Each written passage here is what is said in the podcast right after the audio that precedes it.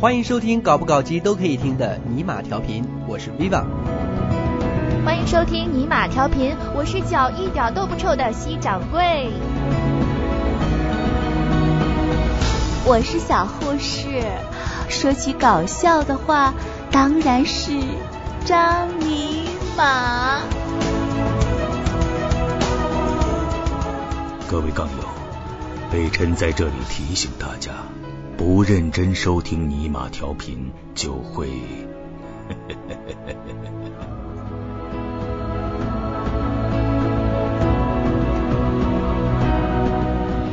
您收听到的是尼玛调频中文台。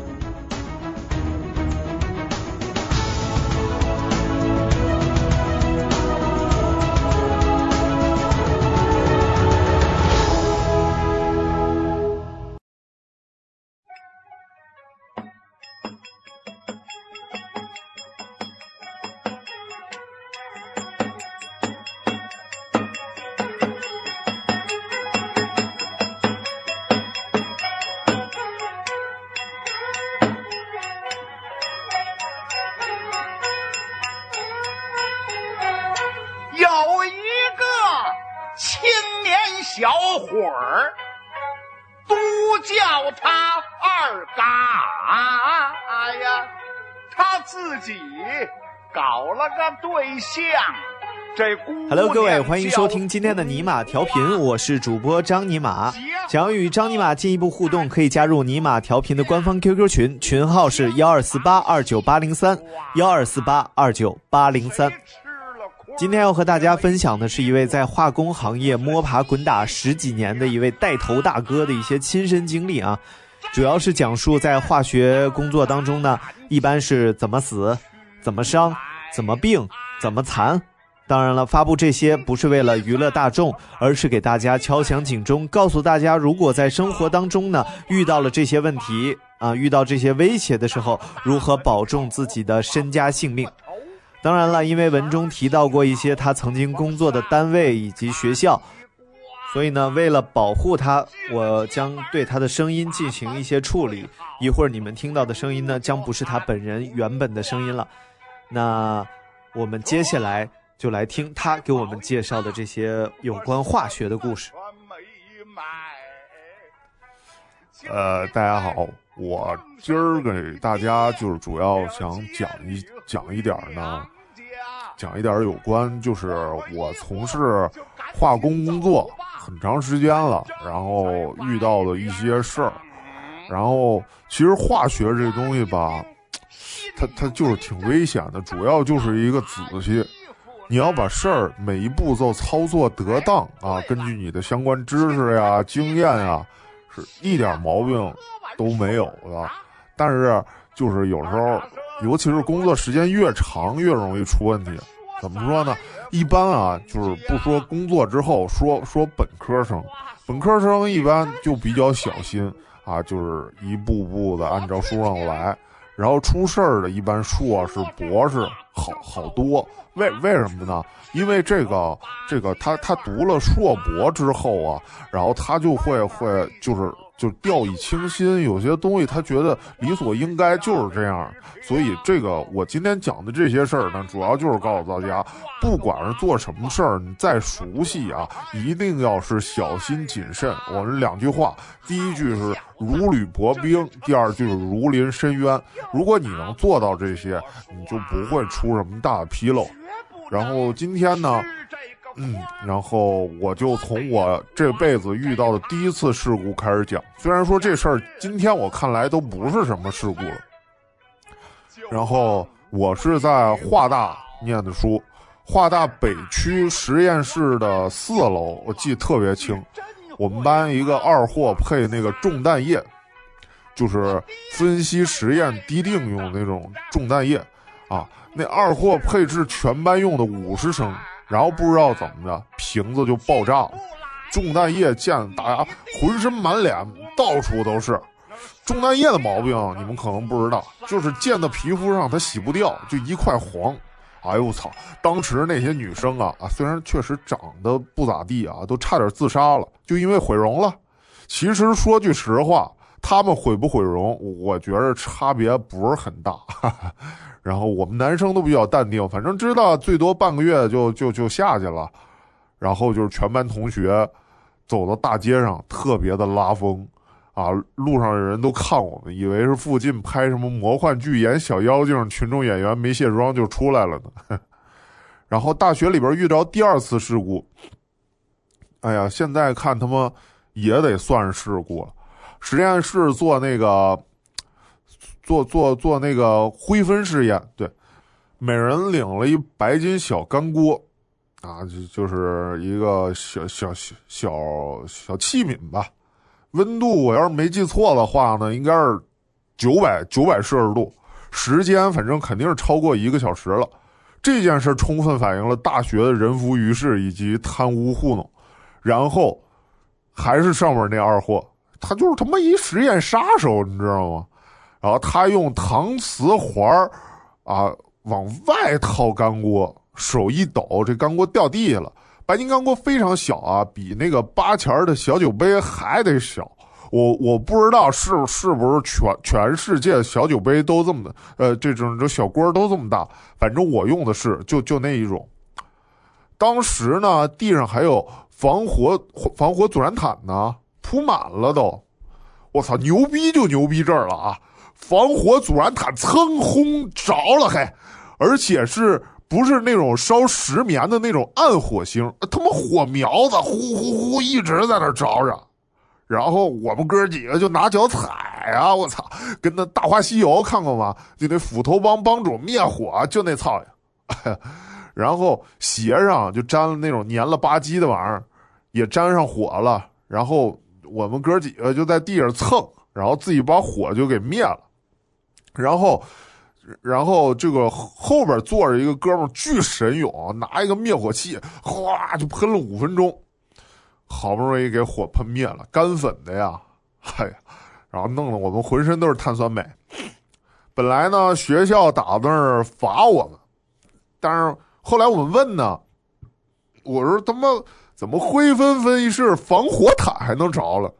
然后学校就哎呀，今儿天气不错，嘿嘿嘿，哈哈哈。就这逼样了。后来我都上班了，有经验了。大家伙就聚一块儿说：“那他妈，那就是个毛毯，普通的防滑绝缘毯。学校绝逼是把钱给贪了，然后就就就就就给我们铺的劣质货，是不是？然后，呃，就出事儿了呗。”出事儿倒是也没什么大事儿，学校里边也没什么大事儿。然后就是我也出过事儿，学化工谁没出过事儿？在学校里边干一件小事儿，对我影响非常大啊，就是让我怎么着呢？深刻意识到了，如果你学不会一样本领，那在化工领域你早晚都是要死的。这个本领就是就是灭火。那次我做一五十毫升的小反应，啊，溶液是是是乙醚，瓶口塞塞一个那种翻口塞，啊，扎上，扎上一个气球，学微的给给一点压，然后呢，这反应完了，我就把体系倒进这个烧杯，准备处理的时候呢，把瓶子随便随手啊。放在一个电热套上了，这是我犯的第一个错误。变压器我没关，然后呢，我就把烧杯里边加其他东西处理掉以后，四口瓶着了。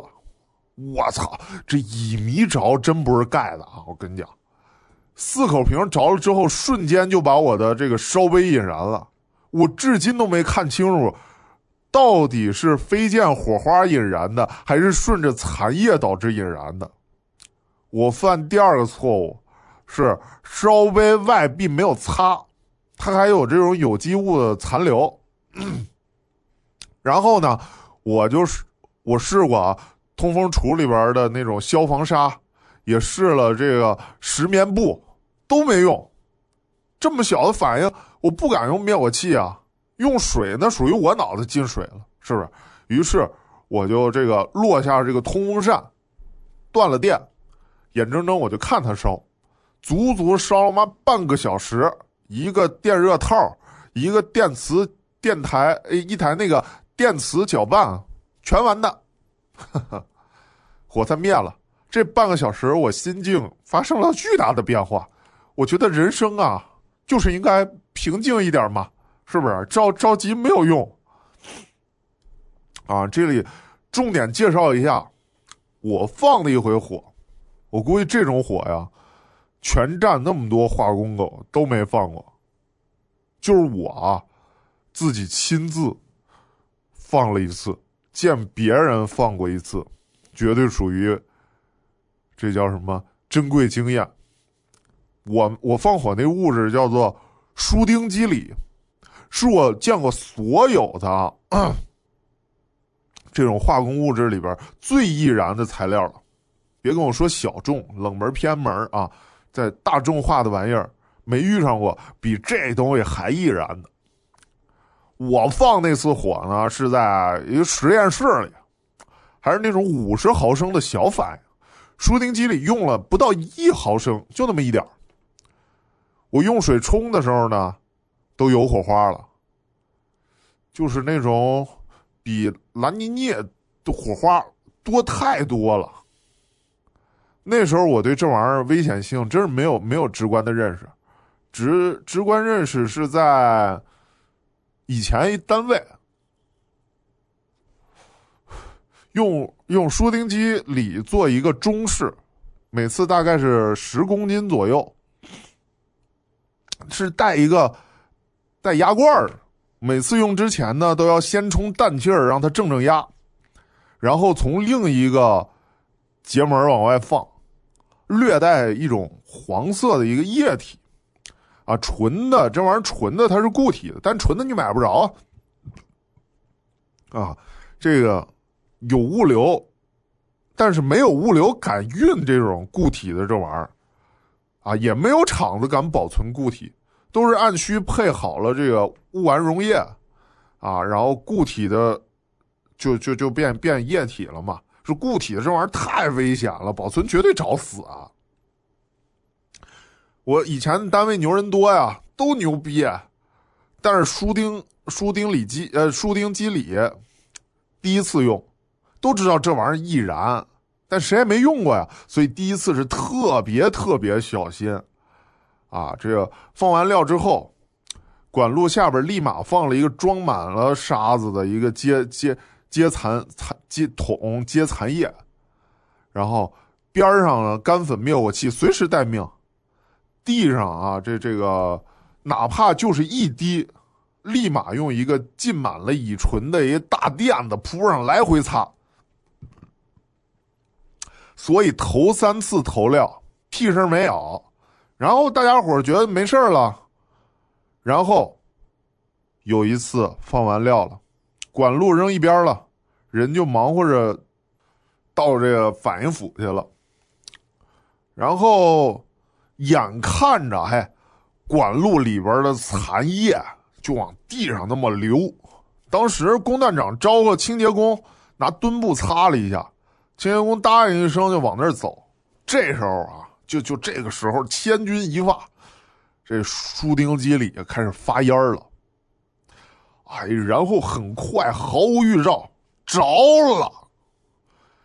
这还不是最牛逼的啊！最牛逼的是什么？那团火还离开地面飘起来了。我勒个擦！我们那可是产能万吨的大型炼化厂，里边有一个火球，什么概念？五 A 级安全警报啊！现在应该是六 A 了。当时都急了，完了，抄起灭火器追呀，上去喷呐！这时候更牛逼的事情出现了，这舒丁基里火球被灭火器咔一喷，碎了，每一个碎末嘿都是一个小火球。接着烧没影响，四处飘，然后做那种布朗无规则运动。哎，我操！当时我他妈双脚一软，就坐坐那个车间三层了，也就是顶层。哎呀，心说完了，小命今儿交在这儿了。他妈，这儿要是一旦有一个反应釜爆炸，就是几百个连锁爆，方圆几公里夷为平地，还跑个毛啊！刘翔王军霞跑不了，等死吧！这时候，全场的人都发动起来了，灭火器、防火毯、消防沙、阻燃网，能用全拿来了。几百个人追火球，都怕死啊！这他妈太危险了。最后啊，终于把所有火球全给它扑了，咔咔咔！全场八百多人彻夜没睡，把全场每个角落筛一遍，确保这没有安全残留。然后那个下项目当场下马了，而且大 boss 说了，说以后啊再也不接这个正丁基理和输丁基理，任何项目不接了。那次是我在化工行业最接近死亡的一次，那真是九死一生，生死一线。化工厂什么手机、钉头鞋都不许穿，任何能引发明火的行为都是严重处罚。啊，弄不好直接就开了，真是你要再有什么过激行为，都能判了你，是不是？那次最多的时候飘来飘去，有十多个火球啊，满场乱窜。不过当年我也放过一把火，不过那次放火我还得着表扬了，为什么呢？那次我是做那个纳沙，做完了之后呢。泡了石石油米切纳皮的那个培养皿啊，我想拿去洗来着，用乙醚淬灭了，就就就往池子里倒。水池子呀，这我就犯了这么一个错误，是什么？有机溶剂它不能倒水池子，要倒到废液桶里边去。水池子四壁都是不知道有啥的有机物，黏了吧唧的。然后突然之间轰着了，哎呦我靠！火苗不夸张的说啊，一米高，一米高一点不夸张。然后我非常淡定，我就从旁边拿上消防沙泼上去，然后转身到门口拎一个干粉灭火器对着就喷，不到一分钟全灭。实验室其他兄弟呆若木鸡。灭完了之后呢，我自己找一个事故报告单填好了。我找领导的时候，领导都不知道这事儿。从那之后，我就担负起了每年四次的消防培训。领导说了，说你这呀年纪挺小啊，冷静特别可贵。其实那时候呢，我已经久经考验了，根本就见怪不怪，习以为常。然后。给甭管是内行还是外行的兄弟，咱们普及一下啊！不管是浓硫酸还是发烟硫酸，如果只有几滴沾手上了，正确的处理方法是什么呢？用最快的时间、最大的量，干嘛？拿水冲，对不对？不管是水龙头的那个自来水，还是洗洗瓶的那种去离子水，在车间工服上见着这种。大量浓硫酸处置，立马衣服全脱，内衣内裤全得脱，然后光着身子用水管冲。如果说啊是这个大量浓硫酸，就是九五以上的，百分之九十五以上的，大量的直接大面积接触到皮肤上。你身边有什么无毒液体，赶紧冲水也行，乙醇也行，食用油有什么冲什么。简单一句话就是，最关键就是稀释硫酸浓度以及缩短硫酸和皮肤接触时间，要么就活不了。我亲眼见着啊，亲眼见着浓硫酸直接泼脸的，当场脸就白了，就跟那种洗澡手在水里泡敷楞了是一样的，然后非常快就黑了。那是什么呀？脱水碳化，最后那人就死了。我知道这个教科书上是怎么着，先用抹布擦，再用水冲，因为硫酸遇水是放热的。但是我告诉你们是什么呢？大量的水啊，带走的热量是硫酸自身放热的好几倍。所以当硫酸泼溅的时候，最关键的是稀释和减少时间，减少这个腐蚀性的伤害。怎么回事呢？啊，其实这个事情不是发生在我之前单位啊，但是但是为了为了为了描述啊，让我前单位背个黑锅。春节之前，工厂都要停产，我们行话叫停车。最先停的是什么呢？设备，然后是配套管路，然后是水电，然后是锅炉。锅炉一停，基本就放假回家。然后趁着春节长假开始一年的检修，啊，来年来了就复产。我们行话叫开车。开车之前要试车，就出事儿了。由工段找的机修，说管管线堵了，让他们来看看。就是一段总长大概三十厘米的一复合管，然后机修是个新来的，没测带不带压就开始拆啊。我提醒他。我说：“我说你要不先测带带不带压？”我操，他新来的，他还挺屌，直接一句话给我撅了，说：“要不你来？”我心说：“我是技术，你是机修啊，行，那就听你的嘛。”哎呀，我要知道那是他生命当中最后十五分钟，打死我也让他测个压呀，是不是？检测管路是不是带压？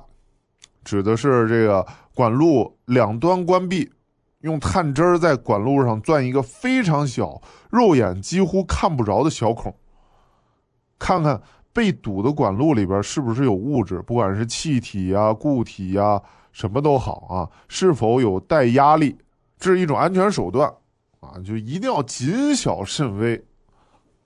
因为如果管路带压的时候呢，带压的话，维修的时候非常容易干嘛？喷！你想里边压力大，你一锯开，啪就喷出来了，造成损伤。然后机修发现呢，这管路里边已经锈死了，管钳根本就拧不动啊。于是他就锯开，打算锯开那个管子。这也是正常操作啊。一般化工厂呢，经常有锈死。都是直接锯断，然后换新的焊上就完了。但是那次不一样，我当时站这小子旁边，不到一米啊，我身边就是工段长。那时候我还没救他的命，所以他对我还屌了吧唧的。小锯子锯着锯着，我就看那管子啪就就裂了，然后里边喷出一股黑乎乎的液体。我们都以为是管油或者是什么有机溶液，但是那小伙子一声惨叫，嗷一下子，脸上几秒钟就没白色了，就就就变白了，就就是那种手泡芙弄了那种，还带着褶子那种白。那时候没反应过来呢，时间太短了，零点几秒啊，然后又是几十秒的功夫，就看这小子。脸是开始变黄、变红、变棕、变褐，最后变黑。还变黑的时候反应过来了，我操！大喊一声啊，是他妈浓硫酸救人呐！大家赶紧给他冲，厂子医务室冲，但是已经晚了，一条命啊没了。当时我裤子上全是浓硫酸，我自己不知道。事后就是一条裤子、一双鞋都完蛋啊！大家赶紧给他冲，找厂子医务室。在前前单位目睹这个硫酸伤人啊，两回，一次一死，一次一死，就是硫酸泼面，就是上面那个，这这没办法，最好的结果是毁容。死了可能反而是解脱了。还有一次啊，就是硫酸腐罐用碱水中和，溶液是浓硫酸，滴加的是百分之六十的氢氧化钠水水水溶液中和，喷料了，五百升反应釜混合各种什么。浓硫酸从料口直接啪喷着来了。我作为这个技术员，同时现场指挥啊，还有六个工人，包括工段长一个，班长一个，工人四个，一共六个，七个人全是大量浓硫酸喷身上了，衣服上和头发上，啊，全戴了防毒面具，脸没事儿。六个人我们当场脱衣服，就近用水管子，就是那种去离子水，啊。就是做反应洗肤用的，冲啊！十一月份穿的都厚，就这样再用凉水冲，感觉皮肤上黏黏巴巴的，滑腻感。我们六个人都没事儿，一点事儿没有，皮肤过敏都没有。当然后边剃板寸了，头发是没法要，但是死了一个，四个操作员有一个女的，大姐害羞啊，那么多男的，她不好意思脱，跑女厕所脱光去了，然后用洗手间的自来水洗。从车间跑到女厕所不超过三分钟，来不及，用水一冲，皮肤大片大片的往下落，没有碳化，就是白，脱水啊，然后脱落呀，啊里边血流的哗。大姐就喊救命救命！附近的人送到医院，半道就死了。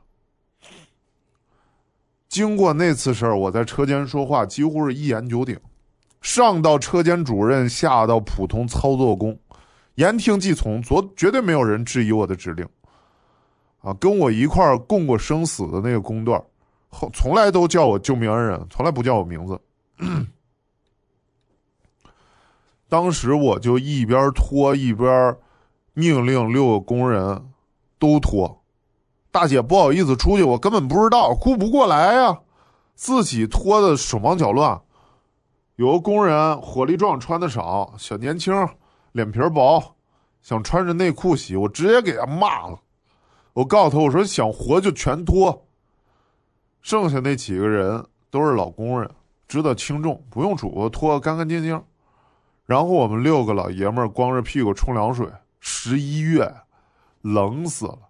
不过一冲呢，就感觉浑身发热，特别腻。然后车间其他工人过来拿着水跟我们一起冲，就穿着内裤那个不能脱那个，啊，不想脱那个，晚几分钟小鸡鸡就废了，真的。我们还没冲完呢，外边就乱了，说大姐浑身是血。然后当时穿穿内裤不想脱，那小孩脸就变了。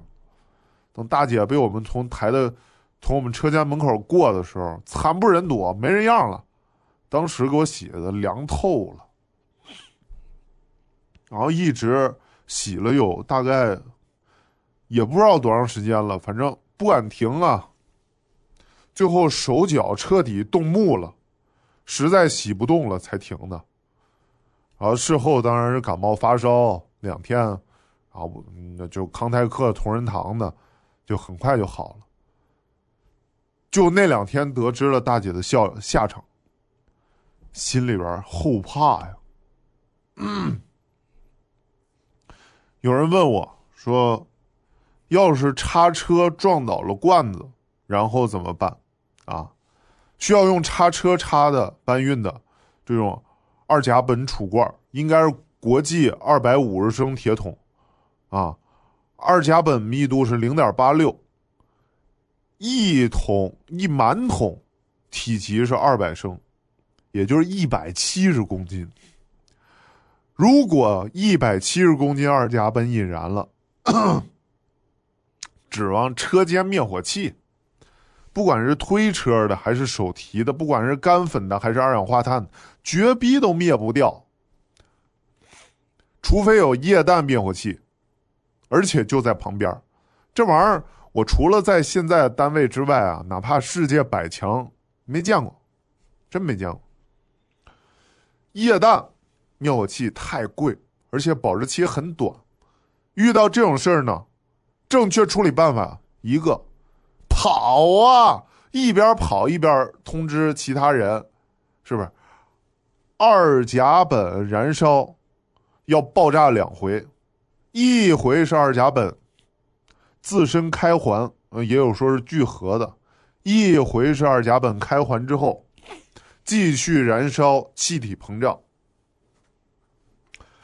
有机芳香族化合物，除了少数几种，都是炸两次，所以赶紧跑。能活算你命大，炸死了也正常，是不是？要是储藏的叶绿泄露了怎么办？还是跑啊！叶绿又容易爆炸，又有剧毒，而且对皮肤和上呼吸道有极强的腐蚀性。唯一的约呃优点是什么？就是沉，它爆炸它贴着地面。能跑多远跑多远，然后把鞋袜子都脱了，洗下半身，问题不大。啊，我我遇着过氯气泄漏的，我他妈发现我什么时候遇遇着过，然后就就跑啊，当时就跑啊，皮肤过敏，秋天穿工作服、秋裤、袜子，脚和脚踝还有小腿都是红疙瘩。痒，挠破流黄水儿，但是涂点药很快好了。学校呃，国家有专门治这种氯气过敏的药，特便宜，四块钱一管药膏涂的巨管用，涂上就没事儿。有个哥们儿没跑，戴着面具把电给断了，救了全全车间的人。包括我呀，不断电的话，一旦有电火花，氯气爆炸，我们全完。但是嗓子毁了，啊，一说话都是啊，都是这样，浑身都是红疙瘩，嘎的很快就好了，嗓子到现在没治好。每年给他打电话都还那样，啊，因为救命恩人嘛，逢年过节的，必必定要给他打电话。啊，问候一下，祝福祝福。不过那次是氯气泄，从叶绿罐里边压出来的氯气，纯粹的那种叶绿，没用过。事故说的差不多了，然后说说我中过的毒啊，氢化钠残留。一般做氢化物反应的那个瓶子、勺子、呃称量纸之类这些东西，都要用高锰酸钾处理，手套什么都一样，而且人还要洗手。有一次，我他妈忘了洗手了，吃的还是馒头，吃了多半个我才想起来，想起来就是因还是因为喘不上气儿来了。心说吃饭吃也不用着急啊，这咋咋了？这是是吧？后来突然反应过来了，妈上午做反应用水和肥皂洗，忘了用高锰酸钾洗手了。我操！当时没给我吓懵了，赶紧看化工急救手册。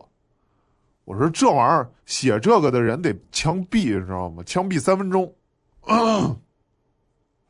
我至今都记得，哎，氰化物中毒三十分钟没死，尚有救治希望。这他妈不是废话吗？真急性，三分钟就挂了。然后领导和同事拿我开涮，啊，说说说，这是说小逼没事给你掐着表呢。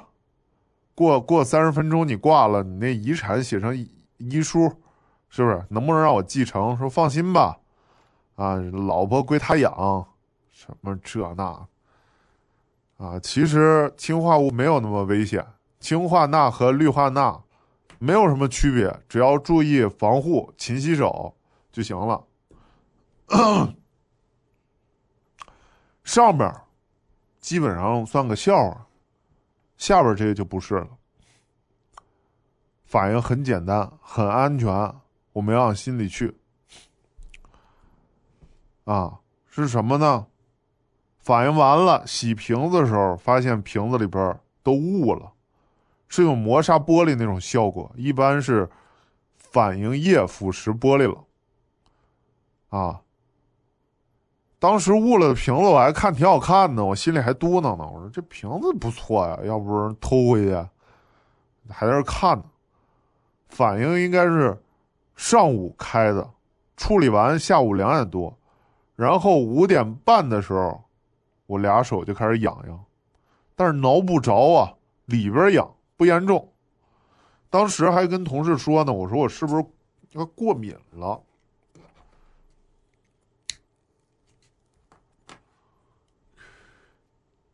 因为什么？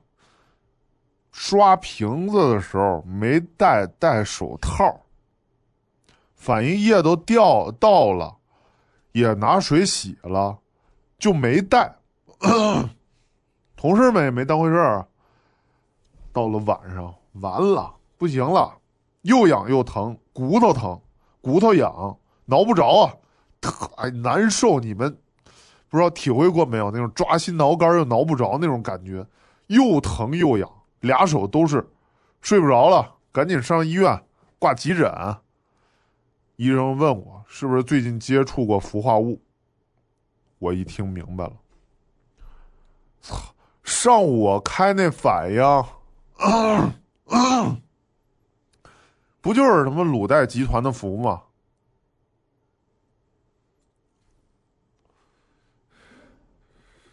我问大夫开什么药能缓解一下。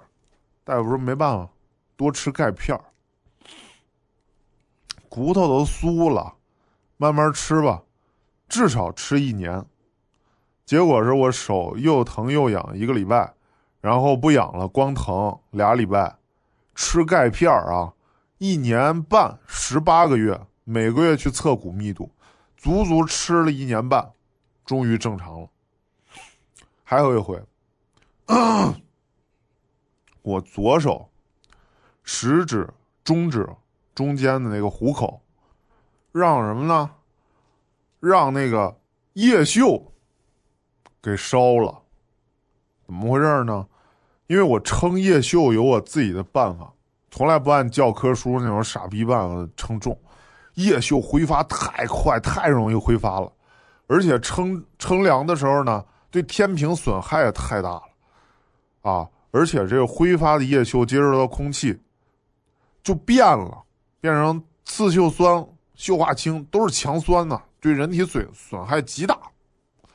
我都是在通风橱里边用量筒啊称体积，叶锈的密度是三点幺幺九啊，计算成体积之后称就行了，还准还不呛。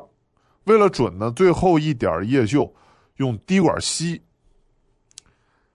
然后我吸叶锈的滴管就夹在左手俩手指头中间了，结果被残留叶锈给腐蚀了。叶锈腐蚀当时不疼，但是伤口特别不爱好。我伤口位置又不明显，还好说。我有同事被叶锈溅脸上了，让毁容了，那才惨呢。对了。叶秀伤口是黄的，永远也不结疤，永远也不化脓，就那么烂着，非常好辨认。所以有一次网上有个小孩说让叶秀给泼了，照片一发就让我打脸了。那绝对不是叶秀啊！再说一个真事儿，北大的，就是零几年，北大大幅度修订。这种本科化学实验课，把里边的什么高压氧化、高压加氢，啊，以及这种涉及氢化物的反应都给删了。其实北大类似实验早就删了，因为太危险了。但是北大牛逼啊，说锻炼学生，结果那几年北大少有自杀的人数比实验死亡人数还少。那年死了仨。俩硕一博，啊，话说去过北大都知道，北大化学楼在主校区的外边，幺零幺大教室那边，啊，跟主校区隔着一马路，而且北大实验室倍儿小，啊，通风处也小。我们华大实验室是室内面积就完爆北大，是不是？死的那博士，说实话，纯活该，自找的。是这样的啊，那博士呢，做了一个一百毫升左右的反应，用到了氰化物。本来按照实验室规定，所有反应液、瓶子、药勺、冷凝管儿、称量纸必须在高锰酸钾里泡。但是那天高锰酸钾用完了，他就找了个废液缸倒进去了。刚倒完，博士突然想起来妈，废液缸 pH 没测呀！扔下就往门口跑，结果没跑门口，就栽了，砰就趴那儿。氰化物中毒看起来还算舒服吧，没有尸僵，没有血凝，皮肤粉扑扑的，特别好看。当时发现的同学以为是以以为没啥事儿晕倒了呢，一摸没气儿了。但是他同学都没什么事儿，因为这个氢氰酸在空气当中是不稳定的，是吧？自己会分解，分解完了基本没什么毒，啊，正音儿纠正一下啊，正音儿应该是氢氰酸，啊，因为是人家是氰化物，我是习惯了，这么多年就是氰化物，氰化氢氰酸啊，呃，再普及几个。说高压反应釜必须带表压力表，但是国内压力表呢有很多种，标尺也非常坑啊。比如说在那个在还是北大，北大有一硕士做压力反应，用的是这个是是是十兆帕的表，但是呢。打给，但是他他他当成什么了吗？当成兆帕的表了，八个压就变成了八十个压。压力反应釜都有一个安全阀，是一个小钢片儿压力太高就崩了，然后就是防止反应釜能炸，崩飞之前都会鸣笛嗡响，这是警示，让你赶紧躲。结果硕士就把这个脑袋凑过去了。安全阀直接从眼珠子打进去，后脑勺崩出来，打穿一堵墙，然后上面全是脑浆子。最后一个其实也非常倒霉啊，它的实验溶剂是什么？是乙醚，放的时间长了，乙醚按规定是要低温存的，但是他当初从冷库拿出来领出来，本来就很快要用，结果很长时间都没用。在用的时候就发现那个盖儿啊特别难撬。然后北大北大用的是那种五百毫升的双层的那种盖儿，他随手就就就用那个一镊子撬了一下，乙醚瓶子直接炸了，然后碎玻璃浑身都是，缝了八百多针，然后据说浑身上下翻的跟烂地一样，啊，最坑的是呢，就是那盖儿直接崩眼球了，然后为了避免交叉感染，只能给摘了。所以北大帅哥直接变成了弗兰肯斯坦，还是他妈独眼的。然后给大家讲讲中石化，燕山石化、东方化工厂是一贼神奇的地方。这个地地方神奇之处在于呢，那个著名的这个这个很正直的小说《金鳞岂是池中物》里边也有这个地方啊。我在这个地方干了很多年。很可惜啊，在那儿的时候呢，就是临时工的临时工的临时工，跟跟国企正式员工相比，各种不同待遇那是差距大了去了。然后讲讲渡劫失败的反应釜搅拌怎么设计是个学问，什么杆式的、毛式的、单十字、双十字，还有个叫还还有个大专业叫流体力学，啊，其中很大一部分就是讲怎么设计搅拌的。但是呢，搅拌杆儿仅限于小反应釜，也就是说，这五千升以下的反应釜采用搅拌，一万升以上的，一般都是鼓气儿，啊，用气体造成这种翻涌。东方大补鼓一般大釜一般不洗的，嗯、因为是连续产，啊，注料出料注料出料，但是定期它得安检呢，要不然出了事儿就是生态灾难。有一次安检，检完没事儿，然后就洗釜用那个碱液，然后用完之后呢，就发现机修师傅少一个，怎么都找不着，到处找。燕山石化护厂队，啊，正儿八经的那种条子编制。前燕山石化派出所几百个人刨地三尺找不着，然后一万升的釜洗完了，碱液得排呀，排完之后就看那滤网上有机修大哥的手表、机械表，但是表带已经没了，还有腰带和腰带上那个帕儿。然后腰带整个的皮子没了，其他你们就懂了吧？我就不说了，啊，其实这个碱液不能那么快腐蚀皮肤和骨骼，但是怎么着呢？热碱可以，热碱非常快，掉进去几十秒人没了，这比食人鱼还快呢，而且是连骨头都不剩，所以说特别危险。所以呢，大家如果啊。呃，如果你就是这一行业的人，每一个步骤一定要谨小慎微，这都是和命有关系的，是吧？如果你跟这行业压根八竿子打不着，就就干脆别进了，太可怕了。如果说你偶然中接触到了化学以及化学试剂药品，甭管是再安全再简单的东西，要小心，就这么几个字儿啊，要小心，要不然。命一命呜呼，人完蛋。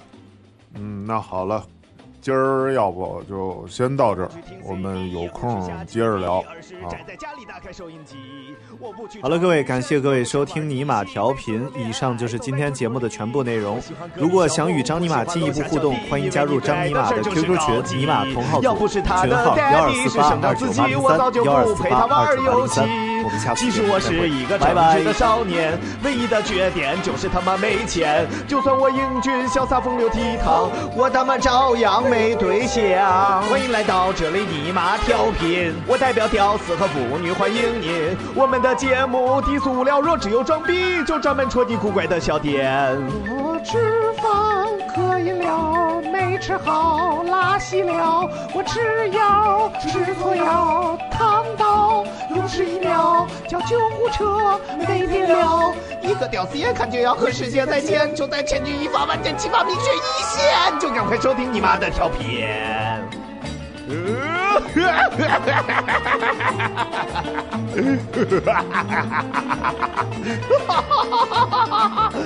没空请别着急，不好就别生气，反正你就是生气我也不在意，反正也不用买票，你何必干着急？没事就听你妈吹牛逼，我会吹小公牛，也会吹大奶牛，吹的小牛一个个五脊六兽。如果你不爱听，就他妈赶紧别听，别他妈听完了瞎逼逼。